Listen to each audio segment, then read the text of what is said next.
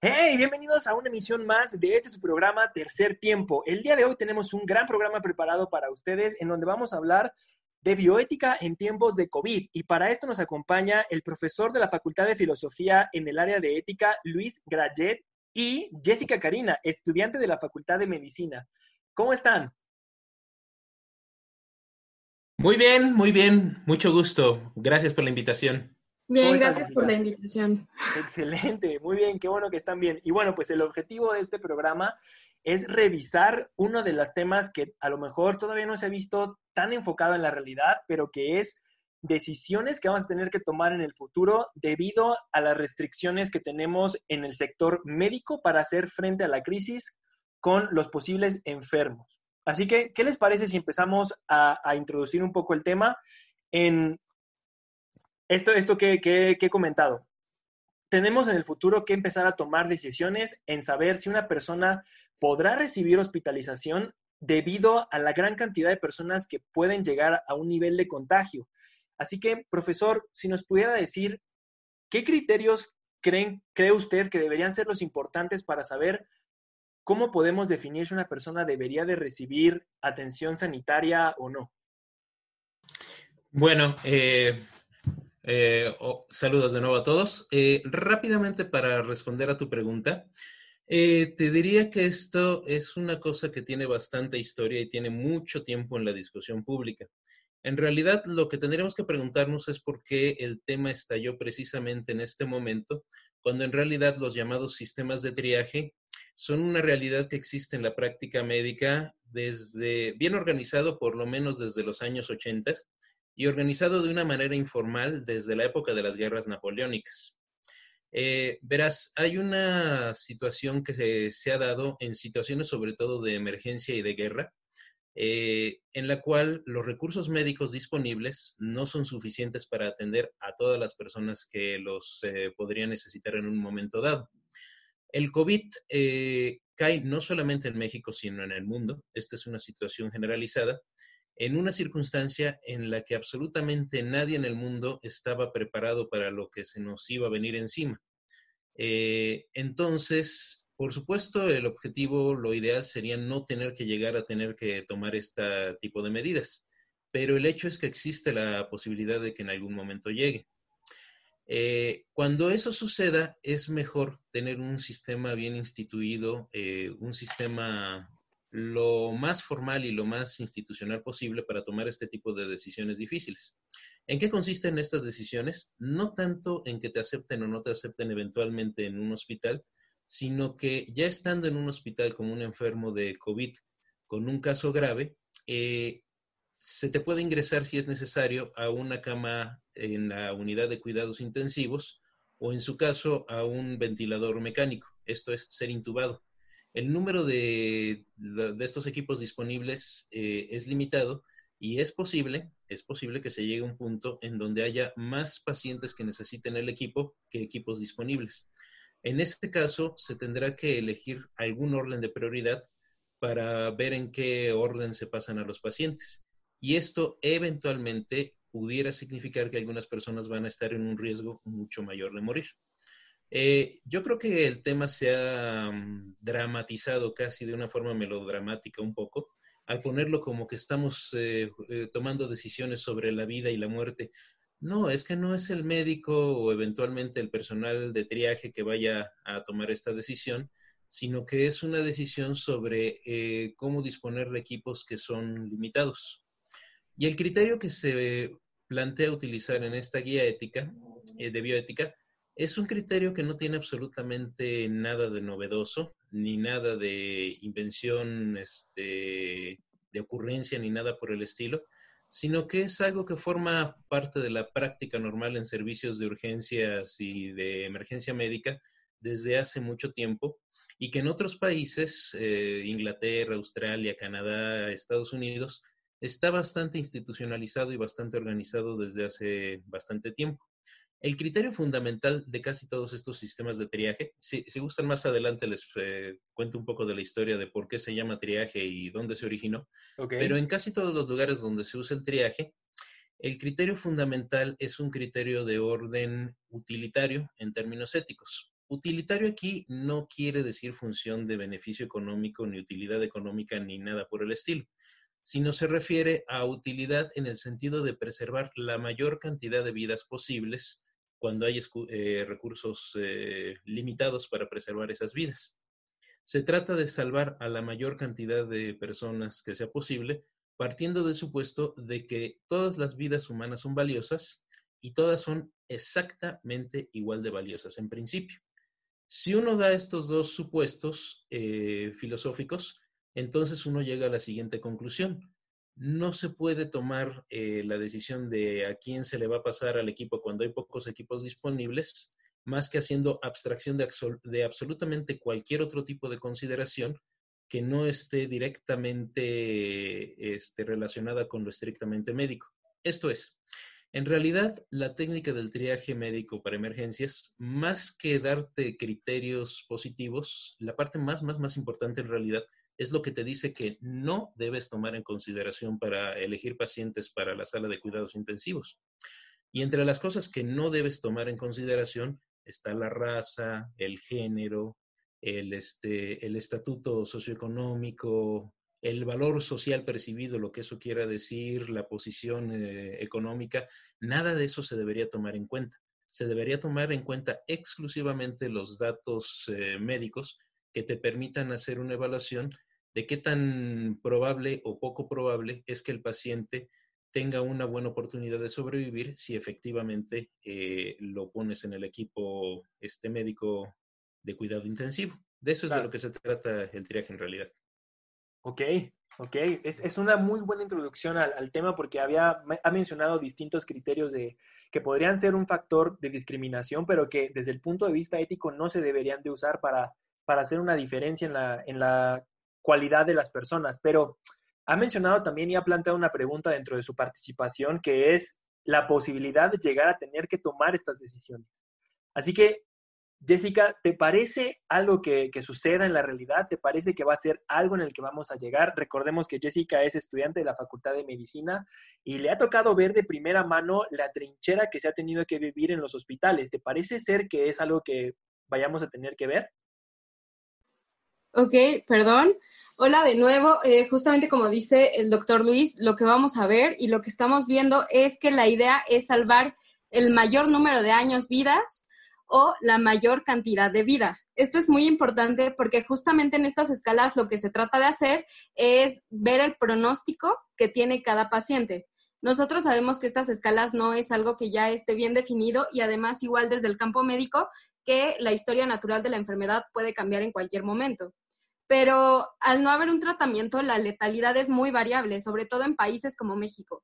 Y lo que estamos viendo en este momento es justamente que el sistema de salud previo a la pandemia no estaba bien estructurado y ni siquiera tenemos un sistema de salud unificado como lo tienen en otros países y lo, comentara, y lo comentaban con anterioridad. Entonces, sí, o sea, vamos a enfrentar una realidad muy fuerte. Recordemos lo que nos ha estado comentando nuestro subsecretario de salud en todas las conferencias despertinas. Ni siquiera estamos ahorita en el punto máximo de la curva. Entonces, ¿qué va a pasar el 8 o 10 de mayo donde estos casos se incrementen?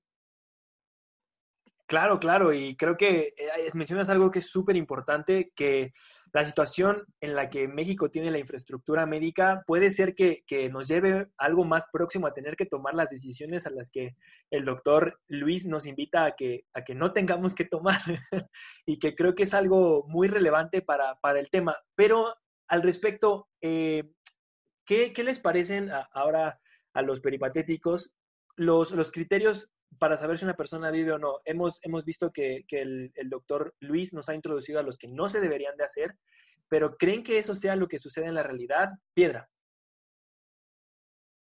Si la pregunta concreta es si crees que se van a aplicar en la realidad, honestamente, la coacción del derecho en México es de lo más nulo que existe, aunque el artículo primero establezca que exista una prohibición por discriminación o por edad que se va a negar en el país y que el artículo cuarto establezca la par un derecho universal a la salud, sabemos que no es lo mismo eh, la ley y la coacción. Al fin y al cabo, nuestras leyes y los tratados internacionales a los que estamos escritos son son de alto nivel. El problema es que es la aplicación del derecho en nuestro país, el Estado de Derecho que gobierna y que tengamos instituciones coherentes.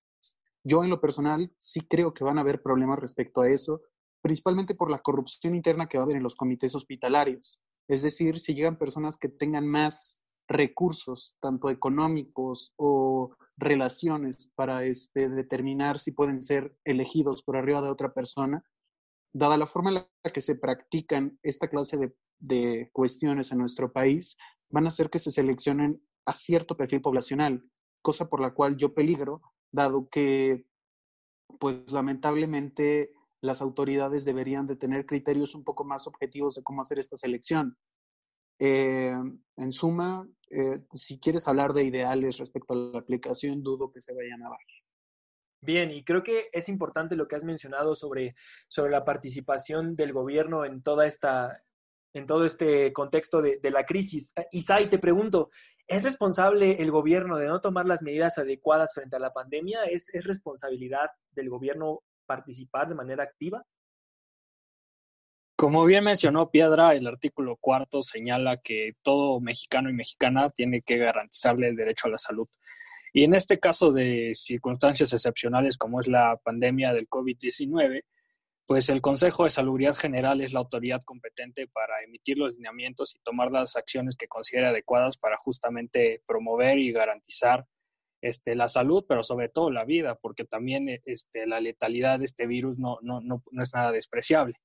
Este, en cuanto a la cuestión de la aplicabilidad, este, creo que es muy importante señalar que si bien este, es muy probable que por toda la inequidad en las instituciones hospitalarias a lo largo de las regiones que hay en México, sí es muy importante y resulta indispensable contar con parámetros objetivos, transparentes y equitativos para la asignación de los recursos tan valiosos como en este caso van a ser las este, camas de terapia intensiva y los ventiladores, ¿no? Porque ahí va a estar la, la distinción entre la vida y la muerte.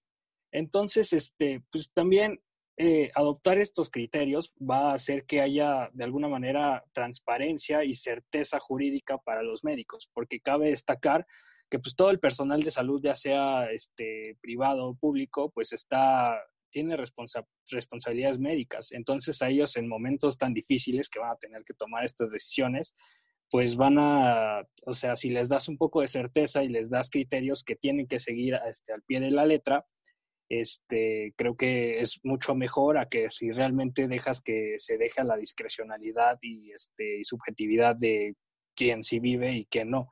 Entonces, creo que es un primer paso. También hay que recordar que esta guía aún no ha sido publicada. Se publicó un primer borrador, pero no, no, no se ha publicado en el diario oficial de la federación. Entonces, todavía no están los criterios definitivos, pero una vez que sean definitivos, van a ser vinculantes para todo el personal de salud. Samo, ¿te parece que la participación del Estado deba ser importante en esta, en esta, en esta crisis? Claro, no, digo, yo creo que por supuesto que es importante y en este sentido creo que también tenemos que recordar un poquito, recordando lo que nos mencionó el doctor, el doctor Luis. Eh, a mí me gustaría retomar lo que mencionó sobre la cuestión utilitarista, tratando de traducirlo un poquito más al campo económico. Podemos entender que, ok, por una parte la visión utilitarista desde el sentido de maximizar el número de personas que pueden vivir pero cuando se cuenta con, con elementos acotados, con recursos acotados, como lo menciona Sai, em, con un número de camas acotadas donde es imposible tratar a todas las personas que están infectadas, por ejemplo, de COVID y que son de alto riesgo, pues entonces empiezan a entrar otro tipo de, em, de criterios, ¿no? Propiamente Angus Deaton, eh, Premio Nobel de Economía de 2015, hablaba precisamente de este tema, de cómo podemos evaluar los economistas, y hablo desde mi, mi tema o desde mi campo de interés, eh, la vida de una persona, ¿no? uno desde una visión utilitarista más económica pensaría que una persona que tiene un alto nivel de productividad a futuro, pues es la persona que debería de, salvar la vida, ¿no? Y sin embargo, creo que eso es, importante en el sentido de que, por ejemplo, ok, pensemos bajo un supuesto de que estamos salvando a la persona, a la persona joven que tiene altos niveles de productividad a futuro, pero termina siendo algo completamente, algo que no, no estaba pensando, ¿no? Entonces, nos preguntamos ahora a, los médicos, por ejemplo, ¿y qué tal si estamos salvando a la persona equivocada, no? ¿Qué tal si solamente nos cegamos por una cuestión utilitarista meramente en términos de productividad marginal, en términos económicos, pero a largo plazo termina siendo algo, algo contraproducente, ¿no? Termina también entrando con una cuestión muy contraproducente el modelo de, de consumo intertemporal, ya lo veremos por ahí, pero, pero bueno, o sea, creo que, creo que es importante también retomar este punto de vista económico sobre la productividad marginal de los pacientes que están en alto riesgo y sobre todo de qué forma, y me gustaría preguntarles tanto al doctor como, como a Jessica, de qué forma podemos este, relacionarlo directamente con, al momento de, decidir qué persona se salva o qué persona se queda, ¿no? Más allá de, de tratar de salvar vidas, que es el óptimo, ¿no? Pero tenemos que pensar en un, este, en un mercado acotado, en un, en un sistema acotado de recursos. Claro, y es muy importante lo que acaba de decir Zamorano, porque creo que hay un papel ahí importante que había mencionado Sai, en el que siento que, pensando bien acerca de, los doctores, puede influir en la manera en la que se decida quién se queda y quién no, porque pues México es bastante conocido por un problema de corrupción con el que ya llevamos viviendo mucho tiempo. Doctor, ¿le preocupa, ¿le preocupa el problema de la corrupción para la toma de decisiones? Eh, sí, por supuesto. Digo, eh, como suele decir el doctor Lorenzo Meyer, eh, no es que la burra naciera siendo arisca, sino que le hicieron a palos. O sea, con la experiencia que tenemos como sociedad, tenemos muy buenos motivos para estar precavidos con la corrupción. digo, por mencionar una de las muchas aristas donde la corrupción se ha metido alguna vez en el sistema, los sistemas de salud pública en México, hay un caso este, así famoso de un cómico mexicano que prefiero ahorita no mencionar su nombre, de esos casos que quedan ya olvidados en los anales de la historia en México, que se hizo famoso porque necesitaba un trasplante de hígado, estaba inscrito en la listado de personas en espera de trasplante en, este, en el hospital de Guadalajara y se supo después de que ya lo habían trasplantado y sobrevivió que había pagado una buena cantidad porque lo trasladaran del lugar cuarenta y tantos de la lista al lugar número uno o dos para inmediatamente recibir su trasplante. O sea, este tipo de cosas por supuesto ocurren. Y eh, el particular problema que ha tenido esto del triaje en México es que es una cosa que ha existido en un limbo jurídico. Miren, eh, a mucha gente que le está sorprendiendo ahorita esta eh, discusión sobre el triaje y que se están enterando que hay médicos tomando decisiones de vida o muerte sobre su salud y quizás sobre su vida, yo casi tengo la sensación que es la gente que no es usuario del IMSS o del ISTE. Porque si tú eres usuario de alguna de estas instituciones y has llegado a la sala de urgencias, allí inmediatamente está pegada la cartulina de triaje. O sea, hay un sistema bien organizado de, de, triaje en el, por lo menos en el ISTE, desde los años, este, desde el 2008, si no mal recuerdo, 2008. 2008 salió la guía publicada que eh, se empezó a utilizar, que clasifica en cuatro categorías de gravedad. Todo esto tiene un fundamento jurídico que este, está dicho y a la vez no está dicho. Es la norma oficial mexicana 027 SSA 3 del 2013 sobre la regulación de servicios de urgencia que mandata, entre otras cosas, que los servicios de urgencia deben tener su sistema de clasificación de prioridad y su consultorio para determinar la clasificación de prioridad. El problema con esta NOM es que en ninguna parte dice exactamente cómo se debe hacer.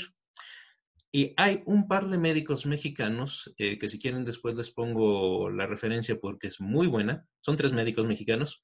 Juan Francisco García Regalado, Noé Arellano Hernández, Jorge Loria Castellanos que publicaron en 2016 en una revista en Argentina, el que hasta la fecha es el mejor estudio sobre los sistemas de triaje en los hospitales y, y clínicas de México.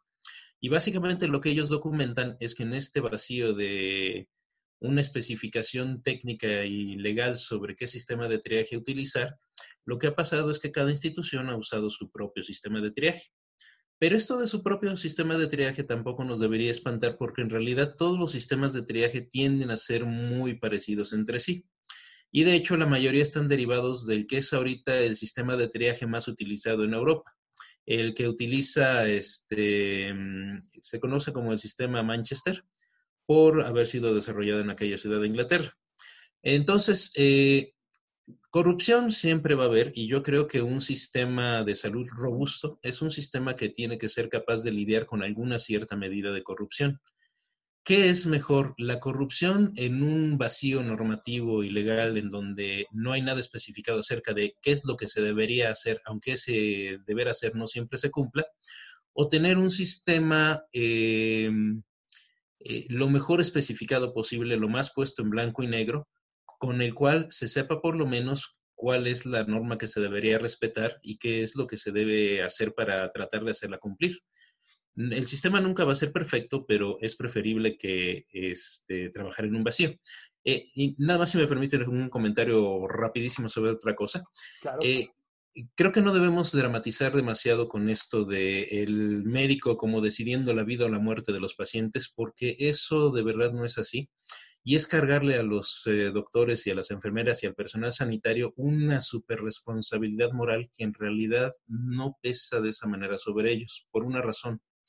A veces tendemos a pensar, tenemos como que un mito, sobre la eficacia absoluta de la tecnología médica. Yo lo llamo así, el, mito de la tecnología, de la eficacia total de la medicina.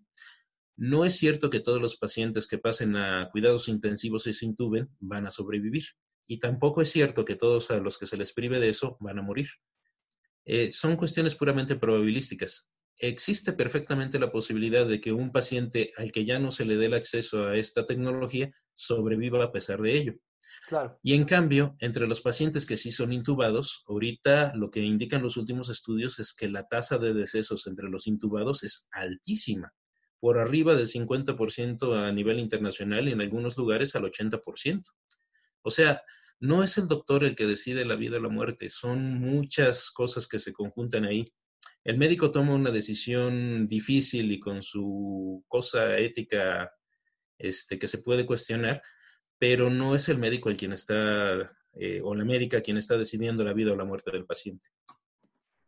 Claro, y doctor, una pregunta. Eh, ¿Usted considera relevante en el sentido en el que es importante, lo estamos viendo, y usted no, no cree que se trate acerca del doctor decidiendo sobre la vida y la muerte, pero el papel de la bioética dentro de la medicina lo ve aterrizado, lo ve realizado en, la medicina mexicana o qué áreas de oportunidad ve con el papel de la bioética en la medicina en México? Pues mira, yo creo que ha habido un gran crecimiento del interés eh, por el papel de la bioética en la práctica médica.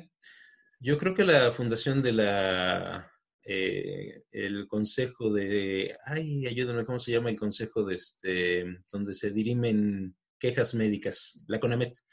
Eh, la fundación de la CONAMET fue un primer buen paso. Eh, es una institución que ha hecho un papel relevante al empezar a poner mecanismos de conciliación entre pacientes y, y este, personal sanitario, pero es muchísimo lo que nos falta por hacer. En realidad todavía este, hay amplias, pero muy, muy, muy amplias eh, áreas de oportunidad en ese sentido.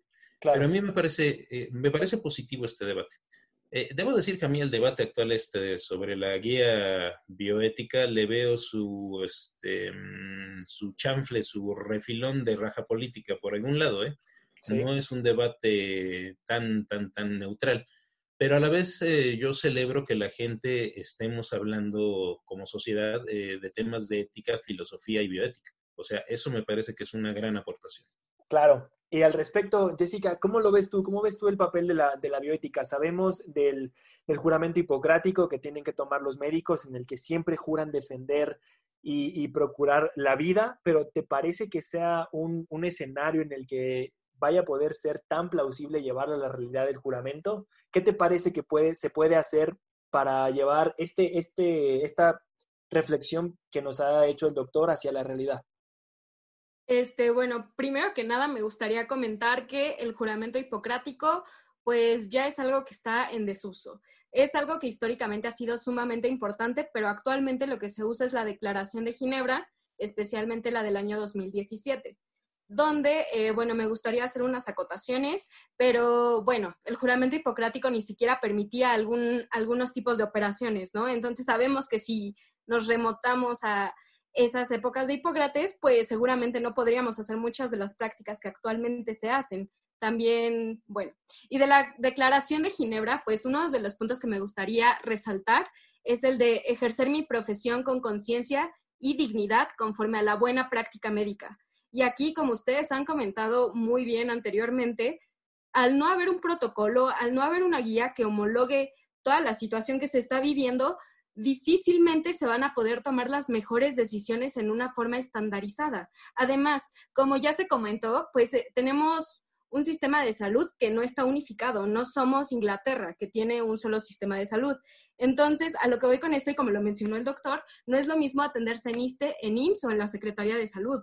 Ahí también ver como las diferencias entre cada uno, porque no es la misma la atención que ahorita que estamos en pandemia, sabemos que te van a otorgar en un IMSS donde las, las camas están en hacinamiento, o en la Secretaría de Salud, donde tiene unas mejores condiciones y tiene uno de los hospitales con mayor capacidad de investigación a nivel latinoamericano.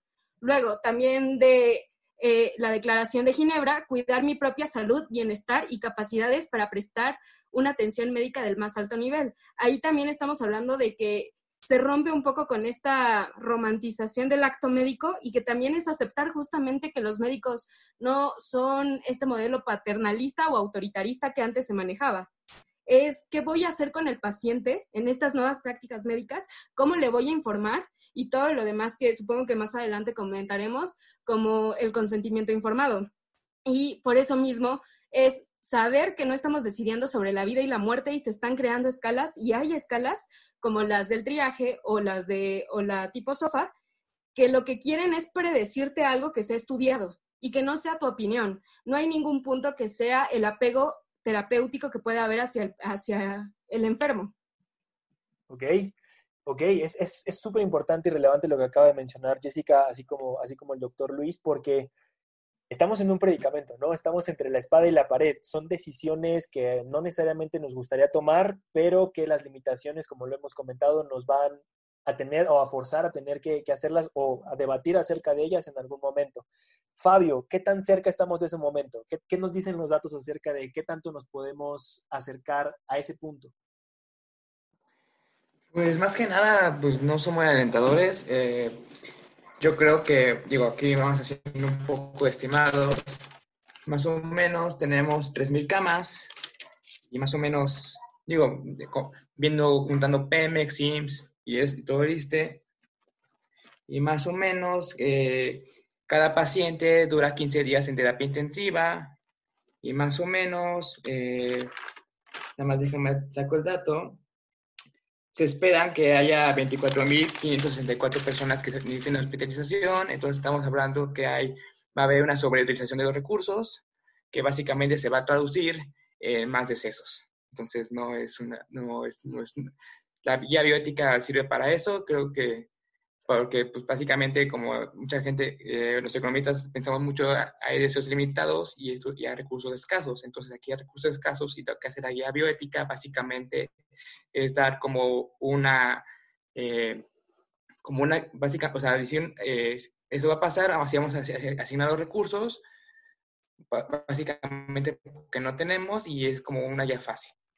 Ok, Ok, pues este ha sido el programa, la primera parte del programa en el que hablaremos de bioética en tiempos del COVID. Estamos con el doctor Luis Grayé, que es profesor de la Facultad de Filosofía en el área de ética por parte de la UNAM, y también con Jessica Karina, estudiante de la Facultad de Medicina. Hemos hablado acerca del panorama que vemos acerca del problema bioético y nos vamos a acercar en nuestra siguiente misión hacia las recomendaciones que nosotros creemos que podemos hacer para el protocolo bioético para tomar decisiones en el futuro. Les agradecemos a todos habernos acompañado y les mandamos un abrazo. Mantengan su sana distancia. Hasta luego.